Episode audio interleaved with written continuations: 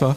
BVB-Podcast der Ruhrnachrichten, fast Ausgabe 400. Ein bisschen was dauert's noch und dann feiern wir das nächste große Jubiläum. Schön, dass ihr eingeschaltet habt zu dieser Ausgabe mit Jürgen Kors. Und Sascha Staat. Ja, wir freuen uns, weil heute können wir mal über richtig tollen Fußball sprechen.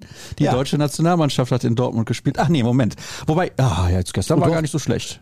Also hätte mir vor der Saison jemand gesagt, das erste richtig gute Fußballspiel, das ich im Stadion sehe, ist das der Nationalmannschaft, dann hätte ich gesagt, ach komm, Boah. äh, erzähl nicht. Aber es war ein unterhaltsamer, Jürgen. es war ein unterhaltsamer Fußballabend. Ja, ja, ja, ja. Absolut. Ja, das auf jeden Fall. Ja. Mit einem Trio auf der Bank. Ja. Ja. Wie viel Rudi Völlers gibt's eigentlich? Ein. Natürlich. Ein. Ein. Genau. Ja, äh, die Leute hatten Spaß. Also und äh, Den Eindruck hatte ich auch. das äh, geht tatsächlich ja doch dann manchmal erstaunlich schnell. Man denkt sich, ja, aber oh, diese Nationalmannschaft ist einfach, ist einfach verloren. Komm, meldet sie ab. Ähm, und dann spielst du gegen Frankreich, schießt ein frühes Tor, die Mannschaft hängt sich rein und äh, so schnell kann man dann die Stimmung auch drehen. Thomas Müller hat es nach dem Spiel ganz gut zusammengefasst, Er hat gesagt, wir brauchen im Zweifel nicht die 14. Autogrammstunde und auch nicht noch einen Tag der offenen Tür. Wir müssen gewinnen, dann freuen sich die Leute und alles ist gut. Weißt du, was ich besonders interessant fand? Die Huperei auf der B1 vorm Spiel. Das ist bei BVB-Spielen nicht so. Da wissen alle, es ist scheiß viel Verkehr. Aber die ganzen Leute, die zur Nationalmannschaft wollten, die hatten anscheinend so eine Ungeduld und haben sich dann gewundert, dass viel los ist. Ja, man merkt das immer, wenn ein anderes Publikum anreist. Oh das ja. ist dann schwierig. Bei Champions League Spielen in der Woche ist es dann manchmal auch schwierig vom Zeitpunkt her, keine Frage. Äh, als dann gestern, ich glaube um 20 nach 8 noch ein Tweet der Polizei kam mit dem Hinweis darauf, dass Leute, die jetzt noch nicht da sind, äh, bitte in der Innenstadt die Parkhäuser nutzen, um zum Spiel zu kommen. Habe ich ja noch gefragt, Heiligsblechle, also bis zur Euro-Reife äh, ist das äh, Parksystem, glaube ich, noch ausbaufähig. Ich glaube, also wer bei der EM, wo man ja wochenlang vorher weiß, wann das Spiel stattfindet, nicht da irgendwie einen halben Tag Urlaub nimmt oder weiß der Geier was, Gleitzeit, dem kann ja auch nicht helfen. Ja, auf jeden Fall, es war, äh, das waren dann viele Leute im Stadion, gut 60.000, die nicht ganz ausverkauft, aber die, die da waren, hatten äh, durchaus gute Unterhaltung auf dem Rasen, gute Unterhaltung auf den Rängen und da habe ich äh, in den letzten Jahren schon deutlich schlimmere Abende verbracht mit der deutschen Fußballnationalmannschaft. Hast du die Doku gesehen? Alles oder nichts? All or nothing, ja? Ich habe sie mir auch einverleibt sozusagen. ja ach Gottchen, ach Gottchen. Ja, hab gedacht, komm, wenn wir jetzt hier über die Nationalmannschaft sprechen, bevor wir zum Vorgeplänkel kommen. Ach so, wir wollten natürlich noch erzählen, was wir euch anzubieten haben heute in der Sendung. Wir sprechen natürlich viel über Borussia Dortmund. Nicht, dass ihr denkt, ihr seid im falschen Film, beziehungsweise in der falschen Doku oder im falschen Podcast oder Podcast oder was auch immer. Nein, seid ihr natürlich nicht. Wir sprechen darüber, was besser werden muss. Von Seiten des Trainers, aber auch von Seiten der Spieler. Ist ja eine kleine Parallele zum DFB. Ja. Ohne Trainerwechsel allerdings, hoffen wir mal schwer.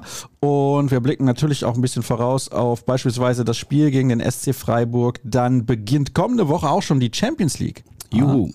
Oh ja, mit einem schweren Auswärtsspiel in Paris. Und was haben wir noch im Angebot? Bisschen DFB natürlich logischerweise und Ja. Hörerfragen haben wir So ein bisschen noch. gucken, wie die Nationalspieler zurückkommen, was sie Ja, sonst wenn sie so denn getan zurückkommen. hat. Genau, wenn Ja. sie denn auf, äh, auf zwei Beinen gesund und munter Ja. Zurückkämen, kommen. Dies und das, äh, es hat sich ja ein bisschen was getan, ne? ja, kommen wir erst zur Doku, bevor wir dann Ja. zum Vorgeplänkel kommen. Okay, ich dachte, Kurz. das ist das Vorgeplänkel. Ja, mehr oder weniger. Es gab hier ein paar Leute, die hatten noch Ideen, was wir denn so besprechen Ah, können. Da überspringen wir. Also, die Doku fand ich erstmal sehr hochwertig gemacht. Das muss man wirklich sagen. Also, das war Hochglanz pur.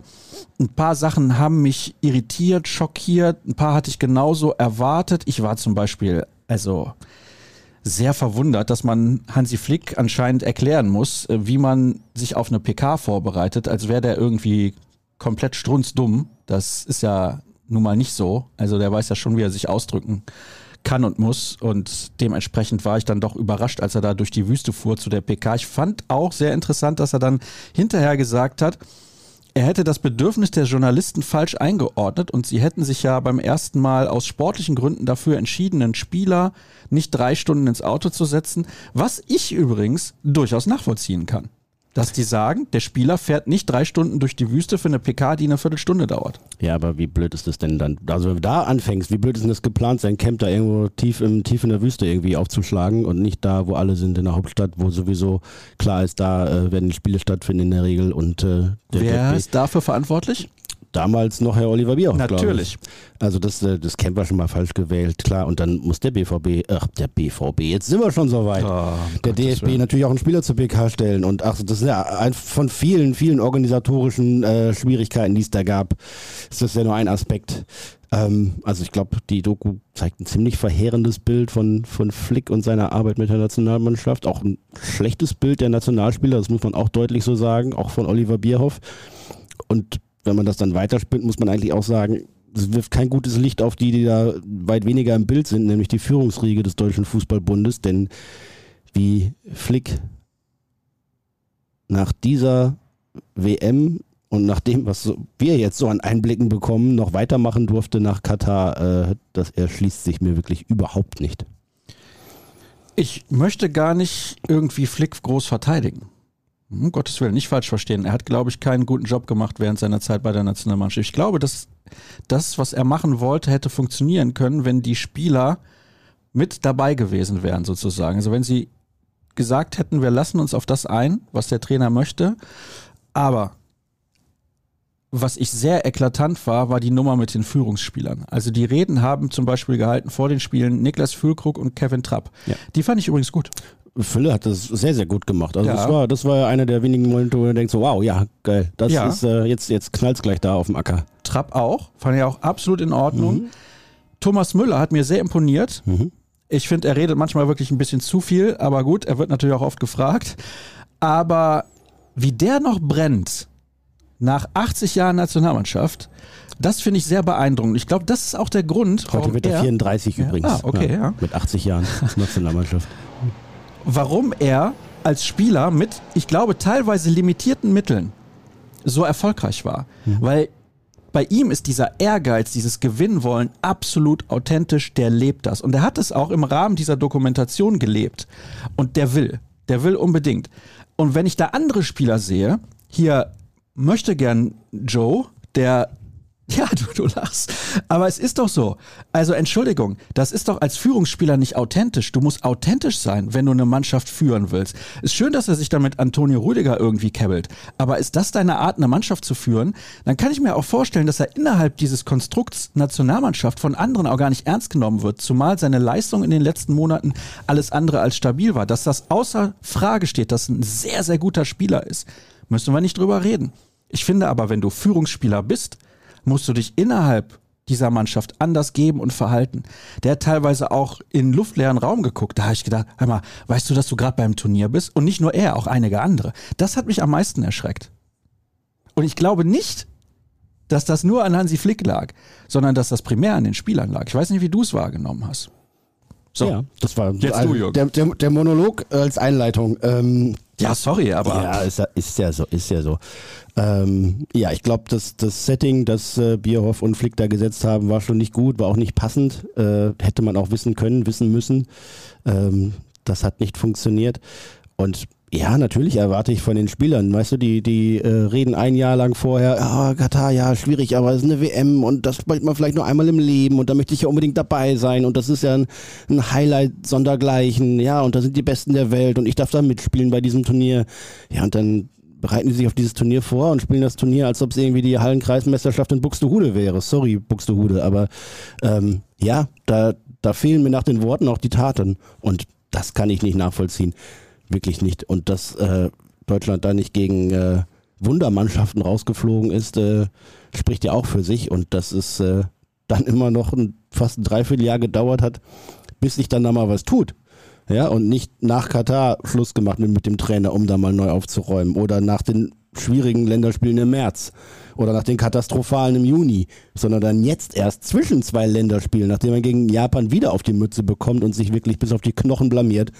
Äh, da fehlt mir dann auch jedes Verständnis für die, für die Führungsriege. Äh, so kann man da nicht äh, auf diesem durchaus sehr wichtigen Posten agieren und das ist kein gutes Management. ich weiß gar nicht, was ich sagen soll. Ich bin immer noch so perplex von dem, was ich da gesehen habe. Also ich habe ja eben schon viel gesagt. Aber du merkst, mich regt das ein bisschen auf, weil mir fehlt da etwas das Verständnis. Sind die alle so betriebsblind? Ja, auch ein bisschen selbstherrlich wahrscheinlich und, und selbstverliebt. Also die, ein, ein großer Teil dieser Leute ist ja 2014 persönlich, höchstpersönlich Weltmeister geworden, dank eigener Qualität und Stärke. Auch die, die irgendwie da nur im weitesten Umfeld der Nationalmannschaft dabei waren. Und äh, ich glaube, das ist noch nicht bei allen raus. Und dementsprechend hängt man auch zehn Jahre zurück, was die Weiterentwicklung der Mannschaft betrifft, die Weiterentwicklung der, der Spielidee, die Weiterentwicklung der, der Renovierung, kommen wir ja vielleicht gleich noch zu, was, was äh, Jugendarbeit etc. betrifft. Ähm, und so hat der Erfolg dem DFB kurzzeitig natürlich gut getan. Langfristig hat man in der Stunde des Erfolgs die größten Fehler gemacht und die baden wir auch zehn Jahre später noch aus. Ja, also tut mir leid, ich, ich habe für so wenig Blick aufs Ganze seitens der Verantwortlichen da so wenig Verständnis. Also es betrifft mich natürlich nicht. Es ist im Endeffekt scheißegal für mich, wie die Fußballnationalmannschaft spielt. Hat keinerlei Auswirkungen auf mein Leben. Aber tut mir leid. Also man muss doch da irgendwie mal aufwachen. Gibt es denn da keinen, der irgendwie mal den Blick dafür hat, was die in den letzten Jahren alles für Scheiße gebaut haben? Die ganze Nummer dann fing ja an mit die Mannschaft. Wie lange das gedauert hat, bis sie von dem Slogan weggegangen sind. Ich kann mich gut erinnern, ich war nach der Weltmeisterschaft 2014 bei einem Länderspiel in Düsseldorf gegen Argentinien. Mhm. Da stand es irgendwann 4-0 für Argentinien. Vor dem Spiel wurden Lahm, Klose und Mertesacker verabschiedet. Die haben nicht mal eine Ehrenrunde bekommen auf dem Platz. Mhm. Die sind nicht einmal ums Stadion, also beziehungsweise um den Platz und haben den Fans zugewunken. Mit ja. so Kleinigkeiten fängt es schon an. Ja, stimmt. Und, also. und so vieles stimmt einfach nicht. Ähm, und ein 2 zu 1 gegen Frankreich äh, an einem Abend, an dem viel gut gelaufen ist, äh, viel richtig gelaufen ist, aber die Mannschaft auch viel besser gemacht hat als in den letzten Wochen und Monaten, muss man ja sagen. Äh, das täuscht ja nicht darüber hinweg, dass da viel, äh, viel Reformbedarf da ist. Ähm, ein, ein, ein Beispiel, ich habe ja eben da mein Unverständnis darüber zum Ausdruck gebracht, warum dieser Hansi Flick so lange weitermachen durfte. Vorher war es bei Jogi Löw ja genauso, dass er ewig weitermachen durfte, obwohl allen, wirklich allen klar war, dass es nichts mehr wird mit ihm, dass es einfach nicht mehr aufgeht. Und äh, dann sieht man so, wir werden uns jetzt in den nächsten Tagen da mal Gedanken machen, wie es weitergeht mit der Bundestrainerfrage. Ja, mein Gott, der ist seit vergangenem November quasi zum Abschluss freigegeben, Flick so gut wie weg. Jetzt ist er tatsächlich weg, weil es nicht mehr anders ging und auch die Letzten es eingesehen haben, dass dann irgendwann die, äh, die Schneckenpost bei ihnen angekommen ist. Achtung, wir müssen mal agieren. Und dann haben die zehn Monate später überhaupt gar keinen Plan in der Hand und müssen sich jetzt zusammensetzen und überlegen, was sie machen. Kann doch nicht wahr sein. Also Wer, welches Unternehmen könnte so arbeiten wie dieser Verband? Da fallen mir nicht so viele ein und vor allem keine, die erfolgreich am Markt sind. Der Rumble, Ruhrnachrichten und Lensing Media auf gar keinen Fall. Nein, und, und Start und Co. wahrscheinlich auch nicht, oder? Nee, nee. Äh, worum geht's gleich noch im Podcast? also, jetzt haben sie ja, wie du auch zu Recht sagst, lange genug Zeit gehabt, sich Gedanken zu machen. Ja. Ich sehe schon, wer kommen wird. Ich bin mir ziemlich sicher, er wird der Bundestrainer werden. Du auch? Ich weiß ja nicht, über wen du sprichst. Ja, über Julian Nagelsmann. Okay. Und weißt du warum? Weil ich glaube, es ist für alle da draußen die logische Lösung. Der ist jetzt gerade auf dem Markt und das ist generell ein sehr guter Trainer und der weiß, wie man mit Stars umgeht oder eben auch nicht. Im Übrigen, ja, habe ich eine ganz andere Meinung, aber der eine oder andere wird sagen, er hat sich natürlich in der Bundesliga in den letzten Jahren bewiesen bei Bayern und Leipzig. Die Bayern haben ihn viel zu früh rausgeworfen und so weiter. Unter Tuchel waren sie jetzt auch nicht erfolgreicher, als sie das mit Nagelsmann gewesen wären und so weiter und so fort. Ich glaube, es läuft auf ihn hinaus.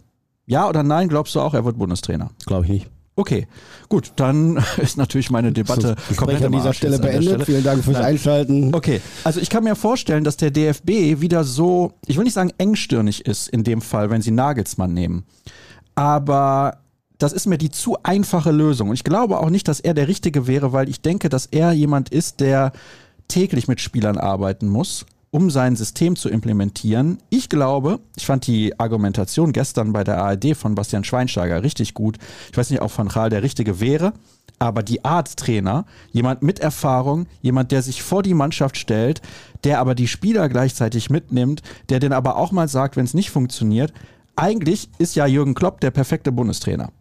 Weil ich bin immer noch der Meinung, du kannst ja aus dem Besten, was zur Verfügung steht, wählen. Jetzt Ist die Frage, ob wir aktuell so viele gute Spieler haben, aber du kannst aus den besten Spielern wählen. Das heißt, die sind eigentlich alle taktisch sehr gut geschult, die sind technisch super ausgebildet und so weiter. Das ist überhaupt nicht das Problem. Es geht doch eigentlich gar nicht mehr um Taktik bei der Nationalmannschaft. Oder sehe ich das komplett falsch? Es geht um Motivation und um Teamgeist. Ja.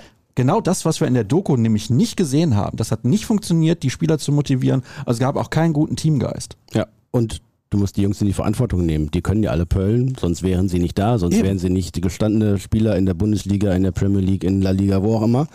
Ähm, ja, sie müssen gefordert werden und man muss ihnen das abverlangen. Und das heißt eben nicht, man macht es ihnen so leicht wie möglich und so angenehm wie möglich und reist von einem Fünf-Sterne-Hotel zum nächsten und macht hier nochmal Hi Tralafitti und pustet da nochmal schön über die Wange, damit den Jungs es auch wirklich richtig gut geht. Nein, die, müssen da durchaus stärker gefordert werden und es darf einfach auch nicht sein, dass eine Niederlage in einem Länderspiel nicht wehtut.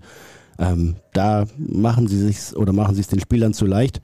Deswegen glaube ich auch, dass dem Spieler, dass das äh, jetzt gar nicht so sehr darauf ankommt, einen Trainer zu finden, der da seine neue Spielidee umsetzen möchte, der taktisch gewaltige Ansprüche hat. Du brauchst jetzt bis zum Turnier eine gute Stimmung, eine gute Laune, zwei, drei Fachleute im Hintergrund, die sich um das äh, Analytische, um das Taktische kümmern und einfach ein bisschen Bock auf diese Mannschaft und auf dieses Turnier. Das gilt schon innerhalb der Mannschaft, das gilt im Umfeld der Mannschaft und das gilt dann späterhin dann auch fürs ganze Land. Von daher kann das von mir aus auch einfach Rudi Völler weitermachen mit Hannes Wolf und Sandro Wagner. Äh, da, ist, da ist genug Kompetenz da, da ist genug Ausstrahlung da, da ist genug Erfahrung dabei. Ähm, und wenn das denn gerade so funktioniert, dann lass es doch bitte schön laufen, bevor irgendwelche anderen Experimente wieder gemacht werden. Ähm, wenn es darum geht, langfristig was anders machen. Ja, gerne, dann können wir auch über andere Namen noch reden. Aktuell würde ich niemals weiter gucken als bis zur nächsten Euro, weil die entscheidend ist, weil die auch nicht nur für die Nationalmannschaft entscheidend ist, sondern auch für die Entwicklung des deutschen Fußballs darüber hinaus, äh, weil man diesen Schub dringend braucht. Und äh, von daher ich da jetzt keine Risiken mehr eingehen, sondern das nehmen, von dem ich die größte Erwartung habe, dass es irgendwie positiv besetzt ist und gut über die Bühne geht. Und wenn du dann bei der Euro ins Viertelfinale oder vielleicht sogar ins Halbfinale kommst und alle sind zufrieden, weil eine Mannschaft auf dem Platz war, mit der man sich identifizieren konnte und die auch mal ein, zwei Gegner geschlagen hat, ähm, dann ist ja schon alles in Ordnung. Höher sind die Ansprüche ja gar nicht mehr. Im März 2006 hat die deutsche Nationalmannschaft in Florenz gegen Italien 1 zu 4 verloren. Ein paar Monate vor der WM. Ja, Alle haben schon gesagt, boah, das kann jetzt gar nichts geben, Katastrophe und so weiter und so fort. Sie haben trotzdem ein fantastisches Turnier gespielt. Deswegen möchte ich Testspiele gar nicht so überbewerten. Das gegen Japan war natürlich eine bodenlose Frechheit. So kannst du dich nicht präsentieren. Geht Ja. nicht. Also die Art und Weise. Ja? Und Japan ist jetzt auch kein Weltklasse-Team. Und ich kann das Gerede auch nicht mehr hören, dass die alle enger zusammengerückt sind. Das ist, also guck dir bitte den Kader an, wer bei Japan spielt. Und dann guckst du dir an, wer bei Deutschland spielt. Da sind Spieler dabei, die sind Champions League-Sieger geworden, die sind Kapitäne in ihrer Mannschaft, die sind Leistungsträger dort. Also wir reden nicht von Spielern, die dort vielleicht auf der Bank sitzen. Und so ein Asano bei Japan, ich bitte dich, wenn der so überragend gut wäre, wo würde er denn dann spielen? VfL Bochum. Naja, siehst du? Tut er ja. Das stimmt ja. Ja. Ja, aber du oder weißt, ein Wataru. Endo oder ja, sonst was, ja. Es tut mir leid. Also Ist wenn so. diese Spieler so überragend gut wären, dann würden sie bei anderen Mannschaften spielen. Das ist eine Durchschnittsmannschaft. Na, schon gehobener Also, Durchschnitt, ja, aber, gehobener aber, Durchschnitt, aber- das, was sie ja. macht äh, gerade, was, was man immer wieder sieht bei Nationalmannschaften, ähm, ist es gerade stimmig ist, dass einer weiß, was der andere macht und dass sie Die gehen auch organisch für funktionieren. ihr Land und für ihre Mannschaft und ihre Teamkollegen und den Trainerstab anscheinend durchs Feuer. Ja, aber also äh, als Nationalspieler wusstest du über Hansi Flick auch gar nicht mehr, was sollen wir denn jetzt schon wieder machen? Jetzt spielen wir plötzlich dann irgendwie äh, eine Dreierkette im Aufbau, eine Viererkette gegen den Ball und dann spielen wir beim nächsten Mal doch wieder mit zwei Zehnern oder mit einem Zehner und äh, dann brauchen wir jetzt einen Stürmer, der wirklich ein Stürmer ist, aber dann versuchen wir es wieder mit Kai Havertz oder Thomas Müller, die ja eigentlich keine Mittelstürmer sind. Das ist ja einfach konfus und rauf und runter und durcheinander. Es gibt Nationalmannschaften, die funktionieren dann für ihre Zeit sehr, sehr gut. Guck dir irgendwie Argentinien an oder die nordafrikanische Überraschungsmannschaft bei der WM. Marokko war es, ne? Ja, genau. Ja, ja. Marokko. Ja, natürlich. Sind die ins sind, Halbfinale gekommen. die sind ja nicht, die sind ja nicht besser besetzt als Deutschland oder, oder Japan oder Spanien oder sonst wer. Aber man braucht vielleicht auf dem Niveau dann ja ein gutes Maß an Qualität und um so ein Turnier zu gewinnen, vielleicht auch noch ein bisschen mehr. Aber du musst einfach auch als Mannschaft funktionieren und das war bei Deutschland nicht der Fall. Das ging am Dienstagabend gegen Frankreich schon deutlich besser. Vielleicht ist es der Anfang von einem Neuanfang, einem Neustart. Ich bin erstmal noch skeptisch, aber zumindest ist da wieder ein bisschen Licht am Horizont. Wen würdest du denn zum Bundestrainer machen oder würdest du mit dem Rudi weitermachen? Hast ja eben schon so angedeutet. Ja, würde ich, also er hat Aber er will doch nicht. Er hat doch gestern schon Ja. gesagt, und da muss man ihn halt noch dreimal bitten, bis er irgendwann Ja sagt. Aber der ist doch in der Taskforce so gebunden. Mhm. Ja, das ist natürlich ein Fulltime-Job. Ja, ja. Die Taskforce, die agiert, wenn es zu spät ist. Wer ist in der Taskforce nochmal dabei? Der Kalle, der Uli, der Aki, der Rudi. Der Präsi Ah, und der, und der Motzki. und der Motzki. Ja. Das ist natürlich eine tolle Truppe. Ja, da ist ja viel Kompetenz dabei, aber ich habe nicht den Eindruck, dass da äh, dann auch so weitreichend, weitsichtig und vorausschauend gehandelt und agiert wird. Du würdest auch Klopp wollen. Ja, finde ich cool, klar. Ich glaube, dass er einer der ersten wäre, oder wenn nicht der Prädestinierte, der die Leute abholt und äh, wieder Bock auf Nationalmannschaft machen könnte. Äh, an seiner Stelle würde ich mir allerdings sehr gut überlegen. Zumindest jetzt. Also, ne? Er hat bis 26, glaube ich, steht er in Liverpool unter Vertrag. korrekt. Ähm, ja, und wenn dann jetzt für dieses Projekt EM kann er jetzt nicht aus seinem Vertrag da Kann aussteigen auch und Liverpool machen. Hm? Liverpool spielt ja nicht, wenn Länderspiele sind. Ich äh, sehe das nicht. Ich sehe es auch nicht, aber theoretisch. Ja. Im Handball gibt es das die ganze Zeit. Ja, gut. Deswegen ist ja auch Handball. Ja, ich bitte dich. Die können einfach mehr. Im Fußball, da hast du deine 20 Assistenztrainer, die machen die ganze Arbeit und eigentlich als Trainer selber gehst du schön zu den PKs und den Interviews und hältst deinen Kopf hin, Ja. motivierst ein bisschen, Ja. Ja, du bist halt, äh, die Hütchen Kann- stellen andere auf. das ist wohl richtig. Und das Warm Warmspielen übernehmen auch andere. Aber du musst halt das Team um das Team herumführen. Also, ja. Ja, genau. Und du unterschätzt es nicht. Das ist ja mit, Nein, nein. mit entscheidend, wie ich die, nicht. wie die Stimmung ist, wie die Laune ist, wie die Sachen angepackt werden.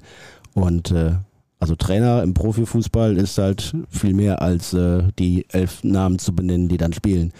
Das ist schon äh, deutlich komplexer geworden, wenn du überlegst, dass äh, bei, ja, bei Nationalmannschaft oder bei Clubs wie Dortmund, Bayern, äh, das, der Staff, wie er ja heißt, also der Betreuerstab, äh, ja, 20 und mehr Leute umfasst. Das ist auch ein Learning, dass wir jetzt immer Stuff sagen anstatt Ja. Betreuerstab. Ja, genau. Mhm. Und da muss man für die Stiffness sorgen, Ja, für die Stiffness. damit die Performance auch wirklich äh, passt. Stiff, da denke ich immer an Stiflers Mom. Kennst du? so, Aki Watzke Ja. ist ja auch ein großes Thema. Ja, der hat äh, vergangene Woche ein, ein wunderbares Funktionärseigentor geschossen, würde ich mal sagen. Daraufhin war das Umfeld, das Schwarz-Gelbe, leicht erbost. Kann man das so ausdrücken? Ja, das kann man so ausdrücken. Oder verwundert, irritiert, verärgert, äh, zum Schmunzeln bemüht. All das. Es hat, glaube ich, unterschiedlichste Reaktionen hervorgerufen, aber außer dem Applaus, der dann da beim Deutschen Unternehmertag da vor Ort aufbrandete für seine äh, polemischen Einlassungen, gab es dann anschließend nicht mehr so viel Zuwendung und Beifall. Das hast du nett formuliert. Es wurde ihm nahegelegt, die BVB-Krawatte an den Nagel zu hängen. ja, Oder? ja, ach, Da waren jetzt einige, da sind die Stimmen laut geworden, lieber Jürgen. Ja, das ist, also wie gesagt, das ist natürlich ein Eigentor. Du kannst ja äh, inhaltlich diese äh, Reform im Jugendfußball oder im Kinderfußball ist es dann ja sogar noch äh, kritisieren. Das kann man, kann man tun. Das ist natürlich in dem Moment schwierig, wo man gerade Hannes Wolf als Direktor für Nachwuchs, Ausbildung und Training installiert hat vor ein paar Tagen. Und äh, da wird ja Aki Watzke als erster DFB-Vizepräsident äh, und äh, langjähriger Weggefährte von Hannes Wolf nicht unbeteiligt gewesen sein. Ähm, dann ist natürlich schwierig, wenn man das ein paar Tage später so in den Senkel stellt.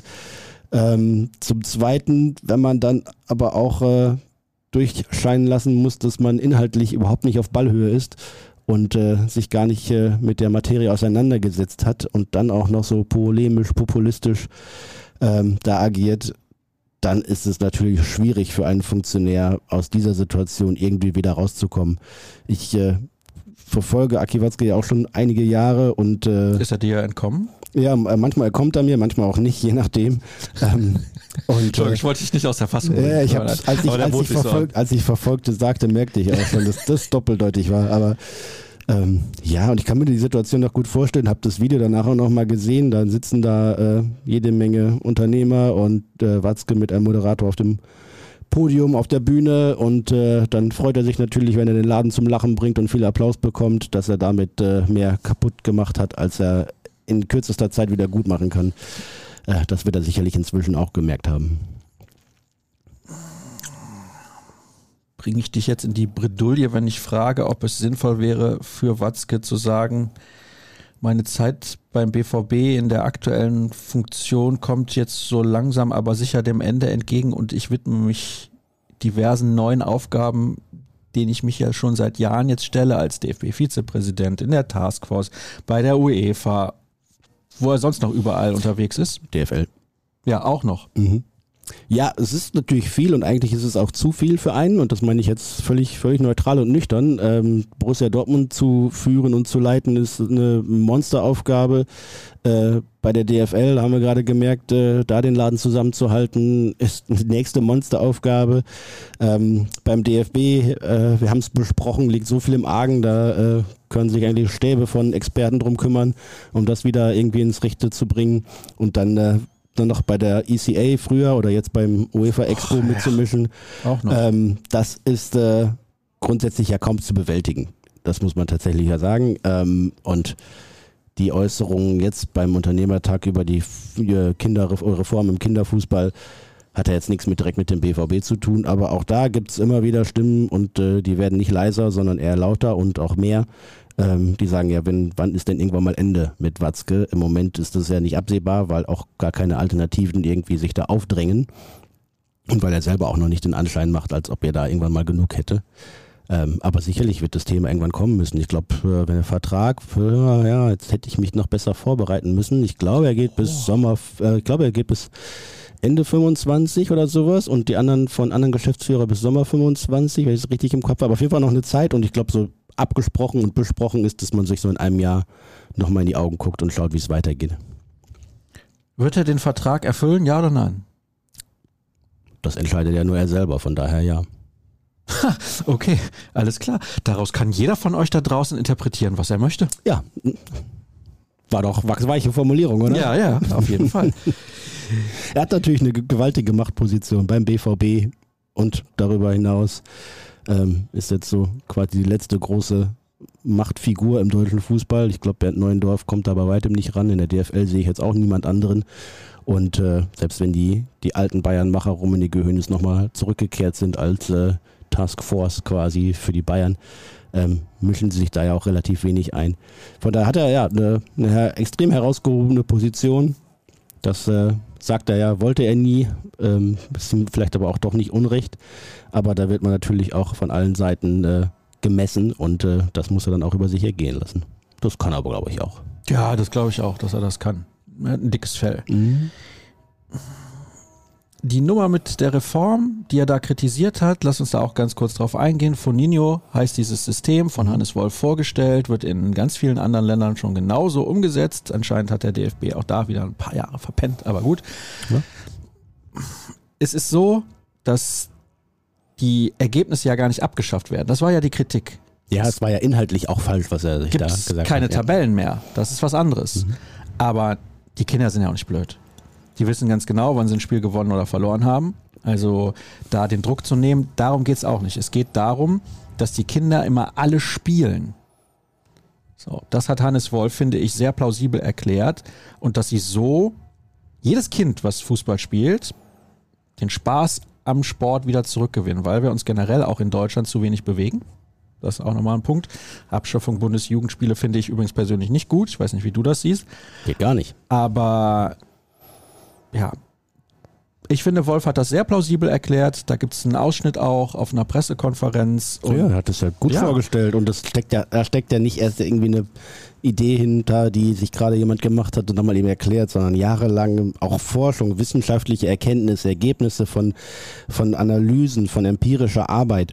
Also was bedeutet Foninho? Foninho bedeutet, dass die Mannschaft, die ein Spiel gewinnt, rückt ein Feld nach oben und die, oder nach rechts, wie auch dem, und die, die ein Spiel verliert, rückt nach unten oder links. So. Und dann wird halt die ganze Zeit weitergespielt. Mhm. Und natürlich wissen die Kids doch am Ende, habe ich jetzt fünfmal gewonnen oder habe ich vielleicht nur einmal gewonnen? Klar. Wie sind die Spiele ausgegangen? Ich glaube im Übrigen, ich weiß nicht, du bist Vater von drei Jungs. das ist zwei und ein Mädel, Entschuldigung. Aber drei Kindern. Das ist korrekt. Zumindest wissentlich. Jedenfalls ist es so, dass. Entschuldigung, kurz, wir müssen immer unterbrechen hier. Ja, ja. Auf jeden Fall ist es so, jetzt habe ich den Faden verloren. Ja, dann ist ja gut. Jetzt dann muss ich wir mal kurz weiter. zurücksuchen. So, willkommen beim BVB-Podcast kurz vor Folge 400 und wir äh, fangen nochmal von vorne an. Es geht darum, dass, dass die Kinder, wie gesagt, die merken das ja. Und die haben dann vielleicht auch wieder Spaß, weil sie spielen. Ich meine, deine, deine Kids, wenn die irgendwie Sport machen oder was weiß ich, was sie treiben, Musikinstrument spielen, dann merken die, ob die das gut oder schlecht machen. Also, das Ja, hat doch klar. damit nichts zu tun. Ja klar, es geht darum, Spielfreude zu wecken, Spiellust und Laune am Fußballspielen, an Sport, an Bewegung. Und natürlich ist da Ehrgeiz dabei, natürlich ist da auch eine Leistungsmessung dabei, in dem Sinne, ne, dass geguckt wird, wer hat gewonnen, wer hat verloren, da sind Tore dabei, da wird auch kein eckiger Ball hingelegt, damit er den Kindern nicht wegrollt.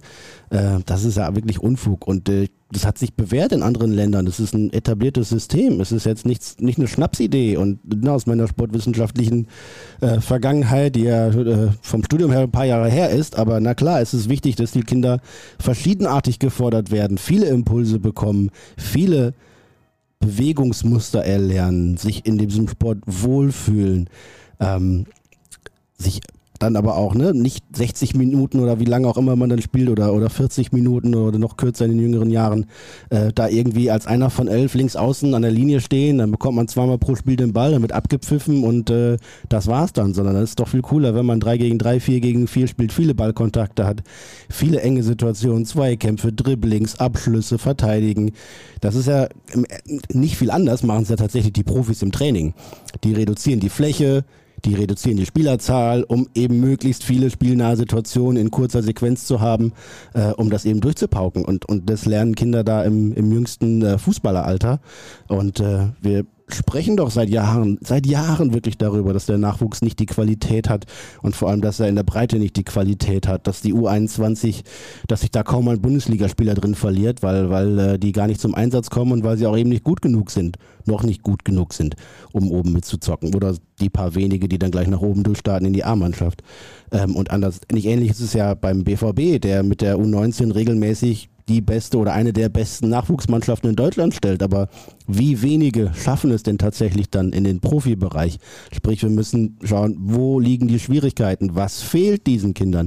Ist es, oder diesen Jugendlichen oder jungen Erwachsenen in dem Fall, ist es die physische Reife, ist es die physische Härte, um sich da durchzusetzen?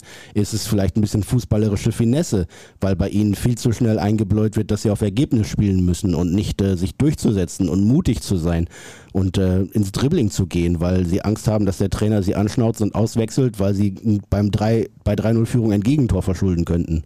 Ähm, all das, wir, das ist ja rauf und runter diskutiert, aber das erinnert mich so ein bisschen an die alte Geschichte. Wir brauchen dringend Veränderungen. Wir brauchen dringend Reformen. Es muss jetzt was passieren. Und kaum schlägt einer was vor, schreien, alle, nein, nein, es darf sich nichts verändern, bitte nicht, bitte nicht. Ja, also, also, Ja. es ist, es ist doch absurd. Und vielleicht ist es ja nicht mal die allerbeste Idee. Aber es ist die schlechtere Idee, nichts zu verändern. Und es ist auch schlecht, Wolf halt zu dem zu machen, was er jetzt ist, in seiner Funktion beim DFB und dann ein paar Tage später drauf zu hauen. Auf die Reform. Ja, genau. Habe ich ja gesagt eben. Und Das inhaltlich halt auch falsch zu liegen. Ist jetzt auch nicht gerade schlau. Aber okay, ist jetzt Ja. gesagt worden, hat eine Riesendiskussion entfacht und ich will jetzt keine gesellschaftliche Debatte aufmachen, aber ich finde schon, auch im Zusammenhang mit der Nummer Bundesjugendspiele abschaffen, manchmal ist es mir alles ein bisschen zu weich, dass man rücksichtsvoll mit Mitmenschen umgehen sollte, ist gar keine Frage. Aber man muss auch eine gewisse Form von Ehrgeiz entwickeln, wenn wir als Deutschland im Leistungssport in manchen Sportarten, weil in anderen sind wir sehr erfolgreich, in manchen Sportarten wieder erfolgreicher sein wollen. Das betrifft unter anderem natürlich den Fußball und zwar Männer, Frauen und Jugend. Wenn wir uns jetzt mal umschauen, wie die Ergebnisse so waren in den letzten Monaten, die waren ja bei allen katastrophal. Ja.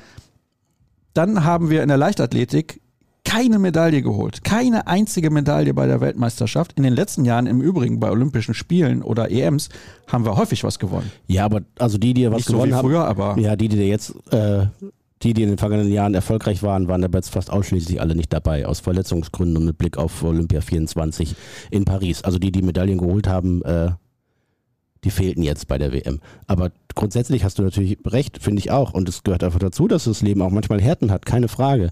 Aber es muss ja auch konstruktiv sein. Es muss ja was dabei herauskommen. Es muss ja ein Lerneffekt da sein. Der Effekt, der sich einstellt, wenn du auf die Mütze kriegst ist, ich komme am Montag nicht mehr zum Training, ich habe keinen Bock mehr. Der Lerneffekt, wenn du einmal auf die Mütze kriegst, einmal gewinnst, einmal spielst du unentschieden, kommst aber häufiger mal in den Ball und denkst, ach ja, wenn ich mich noch ein bisschen verbessern kann und so, dann wird es noch mehr Spaß machen. Dann gehst du am Montag wieder hin zum Training.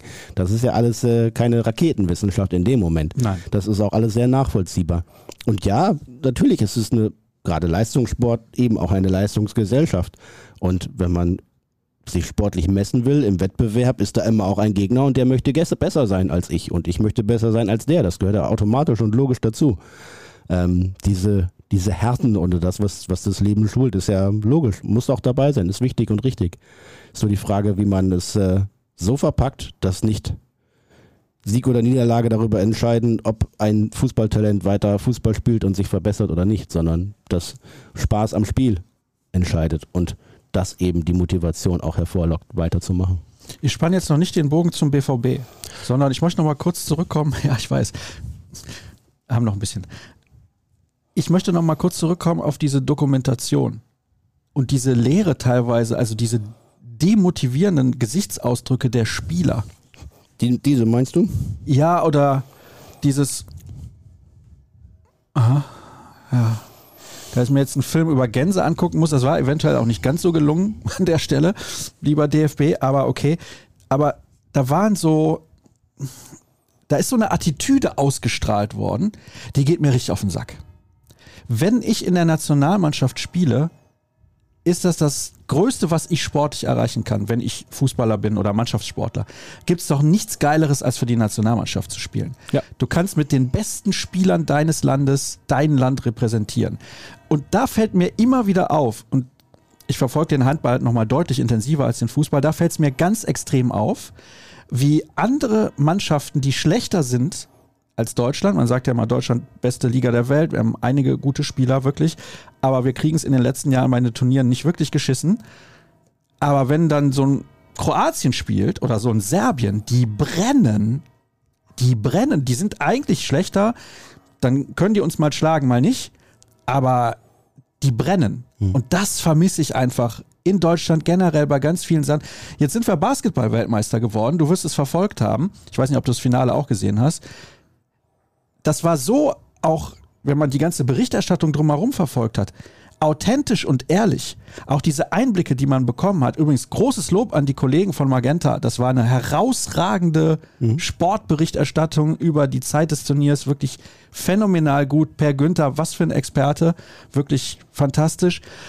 Also da muss ich echt sagen, das vermisse ich im Fußball und auch generell in Deutschland ein bisschen dieses authentisch sein. Nee, wir müssen jetzt alle nett zueinander sein. Wir dürfen nichts mehr Falsches sagen. Es darf keiner mehr irgendwie, ich will nicht sagen, beleidigt werden. Das ist alles, alles mit, weiß ich nicht, mit so, weiß, so Samthandschuhen angefasst. Das ist mir einfach viel zu viel. Das ist mir total drüber. Ja, natürlich. Und du brauchst ja Reibung, um auch da ne, die Leistung rauszukitzeln. Unbedingt.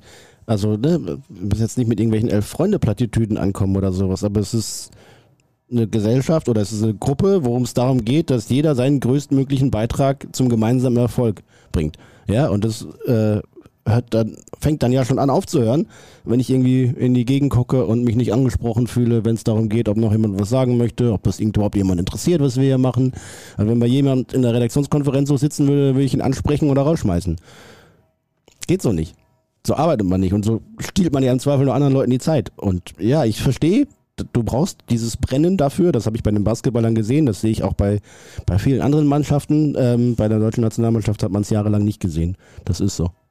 Ja, jahrelang. Also ja. das ist das Problem. Wenn es mal bei einem Turnier vielleicht nicht der Fall ist, finde ich es auch schon scheiße. Mhm. Aber ich sag mal, spätestens nach der EM 2016, wo Deutschland im Halbfinale ausgeschieden ist, abgesehen davon, dass dann Löw hätte gehen müssen, oder man hätte ihm sagen müssen, danke Yogi, war toll, nochmal ins Halbfinale gekommen, wir gehen jetzt einen neuen Weg. Rege ich mich auf? Nein. Ja, schon sehr lange regst du dich auf. Oh, Komm, da wird eingeblendet, dass ja, dass unser Angebot für echte BVB-Fans nur drei Euro für drei Monate kostet. Könnt ihr sehen und auch abschließend auf ruhrnachrichten.de slash BVB und Podcast minus Angebot. Da ist auch der Kollege Jürgen Kors unterwegs mit vielen tollen Artikeln. So, jetzt kann man wunderbar den Bogen spannen zu dem, was Edin Terzic und sein Trainerstab beziehungsweise Betreuerstab machen muss, in Einklang natürlich mit der Mannschaft, damit Borussia Dortmund wieder erfolgreich Fußball spielt. Wir werden jetzt ein paar Minuten über dieses Thema sprechen, aber gleichzeitig auch versuchen, ein paar Hörerfragen mit einzubinden. Und ja, da wird natürlich dann ganz oft gefragt äh, nach dem Plan von Terzic und nach den Ideen. Des, deswegen diese Fragen werde ich dann gleich nicht mehr stellen. Aber das ist mir auch aufgefallen, das ist ja jetzt in der letzten Woche schon gewesen. Wir haben diese Woche relativ wenige Hörerfragen insgesamt bekommen. Wir haben in der Vorwoche eine Rekordzahl an Hörerfragen bekommen in Richtung 200 Stück. Na gut, nach dem Heidenheim-Spiel ja. war natürlich die Aufregung groß. Jetzt ist Länderspielphase. Da ja, ist das, genau. Äh, also wenn sie jetzt am Wochenende in Freiburg verlieren und dann in Paris, dann wird die Aufregung, oh Entschuldigung, wird die Aufregung wieder groß sein. Aber Hast du das wirklich gesagt? Ist das auf Sendung? Ja, da Rex steht da ja, auf jeden Fall. Und da sind wir ja sozusagen live bei YouTube. Mhm. Also, ich. Ich habe dir geschrieben, was wir im Podcast so besprechen werden, hast du gesagt, für dich ist noch ein ganz, ganz wichtiger Punkt. Lass uns auch darüber reden, was muss Terzic besser machen und was müssen die Spieler besser machen. Welche Punkte kommen dir da sofort in den Kopf? Fitness, mhm. Fokus. Und was mit F? Noch was mit F? Ja, vielleicht, vielleicht Fußball spielen? Also Fitness, tatsächlich hat sich ja mehr als deutlich herausgestellt, dass die Mannschaft nicht, äh, nicht das äh, Level hat, das sie haben müsste. Das hat man gegen Heidenheim gesehen, gegen Ende des Spiels, als dann wirklich auch äh, eine richtige Schwächephase dazugekommen ist. Das ist ein bisschen einkalkuliert, denke ich mal, im, äh, in der Periodisierung, also in der, in der physiologischen Vorbereitung. Du musst ja nicht deine aller deinen Peak haben, wenn du in der ersten Pokalrunde im ersten Pflichtspiel in, bei Schott Main spielst, sondern das baust du natürlich auf. Da kommen die Wettkampfhärte, ne, die Wettkämpfe umso mehr ähm, helfen dabei, dann dieses Level zu erreichen. Hat bei acht bis zehn Spielern nicht so funktioniert, weil sie verletzt waren zwischendurch, weil sie hier und da Probleme hatten, nochmal aussetzen mussten.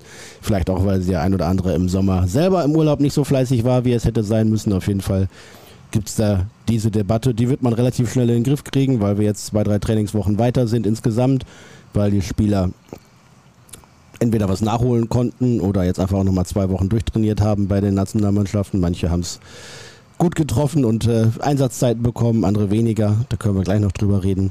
Ähm, das ist das eine. Äh, Fokus. Äh, hattest du den Eindruck in den ersten drei Bundesligaspielen, dass Borussia Dortmund voll da war, wach war und wusste, was auf dem Spiel steht? Um es vorwegzunehmen, ich hatte das nicht und die fünf, und die fünf Punkte, ähm, die da jetzt stehen, sind eigentlich auch unverschämt und frech, denn Köln war mindestens gleichwertig, wenn nicht besser in Dortmund.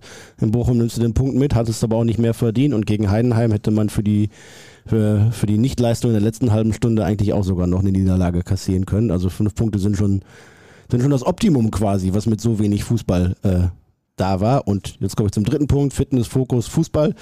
Ja, ja, es kann mal ein bisschen ruckeln, wenn man äh, zentrale Spieler wie Jude Bellingham oder Rafael Guerrero verliert und wenn man damit auch fußballerische Qualität verliert, spielerische Raffinesse. Ähm, dass es allerdings dann so komplett auseinanderdriftet, dass die taktischen Marschrouten überhaupt nicht greifen, dass die Positionierung der Spieler nicht mehr die ist, die sie vorher abgesprochen sein sollte. Ähm, das ist nicht Verständnis. Und dann kommt natürlich diese für einzelne individuelle Fitnessschwäche dazu. Wenn die Spieler, die den Unterschied ausmachen sollen, äh, dann nicht das abrufen können, dann bricht dann irgendwie alles in sich zusammen. Ähm, klar brauchen ein Sabitzer und ein Matcher ein bisschen länger, um äh, sich da in Dortmund zurechtzufinden. Und natürlich ist ein Benzebaini kein Guerrero. Ähm, dafür zahle ich auch gerne ins Phrasenschwein. Ähm, aber da hätte ich doch schon deutlich erwartet, dass der Borussia Dortmund nach der Sommervorbereitung, nach der gemeinsamen Zeit, zum Beispiel in den USA und auch danach noch wo ja nur Samstag, Samstag, Freitag Spiele waren, viel Trainingszeit dazwischen war, deutlich weiter ist. Viel homogener Auftritt, viel abgestimmter, dass Laufwege, Passwege, Routen, ähm, Spielvortrag, Spielaufbau wesentlich besser funktionieren. Fängt an mit den Innen- und Außenverteidigern, geht über Emre Can ins Zentrum weiter, bis hin zu den beiden genannten mit Julian Brandt, den man eigentlich besser im Zentrum bräuchte und der dann links außen spielen musste, weil wieder von den vier Flügelstürmern nur noch einer gesund war, äh, bis hin zu Sebastian Haller, der äh, nicht, nicht fit ist, nicht austrainiert wirkt und dem völlig Spritzigkeit und Dynamik abgehen. Ähm, und so, ja, ist das ganze Kartenhaus relativ schnell in sich zusammengefallen und es war erschreckend. Ähm, bin ich aber bei Julian Brandt, ich habe ihn gerade angesprochen, wir haben ihn ja vorige Woche zum Interview getroffen.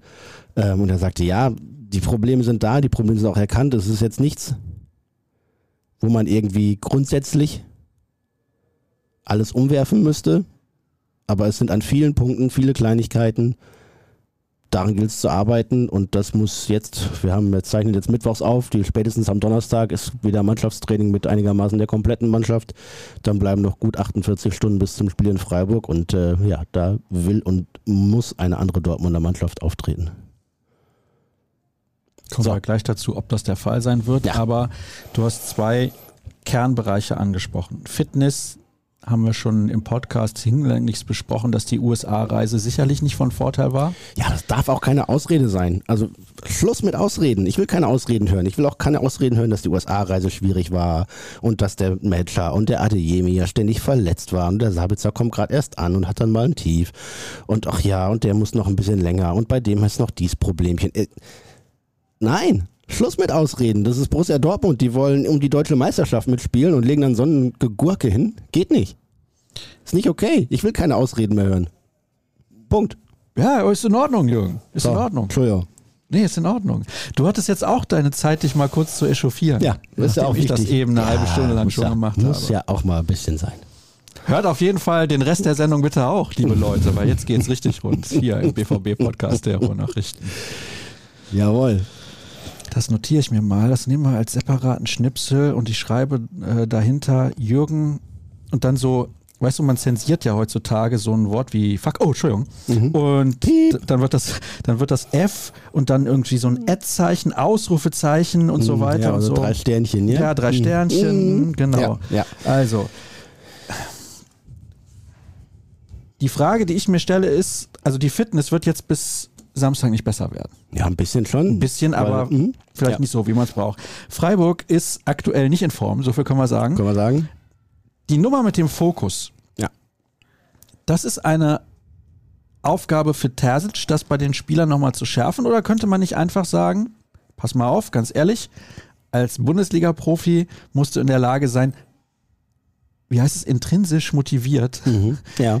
genügend Fokus zu haben auf deinen Job. Ja, muss man sich aber auch als Mannschaft nochmal einschwören und auch mit dem Trainer, weil da jetzt. Äh und von welchem Spieler erwartest du, dass er da vorangeht und es seinen Mitspielern vielleicht auch nochmal ein bisschen aufzeigt? von allen, die im Mannschaftsrat sind, den mhm. als erstes. Also Chan, Süle, Kobel, dazu noch Brandt, auch Haller. Und wen habe ich noch vergessen? Gerade so schnell durchgerast. Ähm, mm, aber auch, ja, aber auch von, auch erwarte ich aber auch von Marco Reus oder Mats Hummels, äh, dass sie da den Mund aufmachen und von sagen. Marco Reus never. Ja, äh, erwarte ich aber trotzdem, dass jetzt, jetzt mal zur Sache geht endlich und dass tatsächlich mal alle, alle aufwachen und sich zusammenreißen und schauen, was da los ist. Denn jetzt geht es tatsächlich geballt los. Es sind irgendwie 25 Spiele bis Weihnachten plus Nationalmannschaft und es gibt nur noch eine einzige Woche, wo nicht unter der Woche gekickt wird, bis kurz vor Weihnachten. Und äh, da ist dann auch nicht mehr viel Zeit zu korrigieren und nachzusteuern. Von daher, jetzt, jetzt, jetzt zählt. Ähm, das erwarte ich von denen, das muss kommen. Und dann habe ich eigentlich auch gar nicht so große Zweifel, dass diese, diese Mannschaft so langsam wieder dahin kommt äh, und zu dem Fußball zurückkehrt, den sie gezeigt hat. Ähm, zu Kritik an Terzic, was ich eben mit Fußballspielen äh, über, überschrieben habe. Ja, vielleicht ist es nicht das ausgefeilteste, gewiefteste System, die, die Spielidee. Vielleicht ist sie nicht überkomplex, sondern strukturiert, vielleicht auch einfach gehalten, bedingt auch durch die, durch die Möglichkeiten, die da waren und vergangenen Winter zum Beispiel auch durch die, durch die Zeit, die dann da war, was einzustudieren, was dann anschließend gut funktioniert hat. Es gibt Prinzipien, die sind klar. Ne? Entweder wir spielen durch die Mitte und kombinieren uns durch, oder wir spielen über den gegnerischen Abwehrblock drüber her, oder wir spielen außenrum, bis wir irgendwie Platz haben.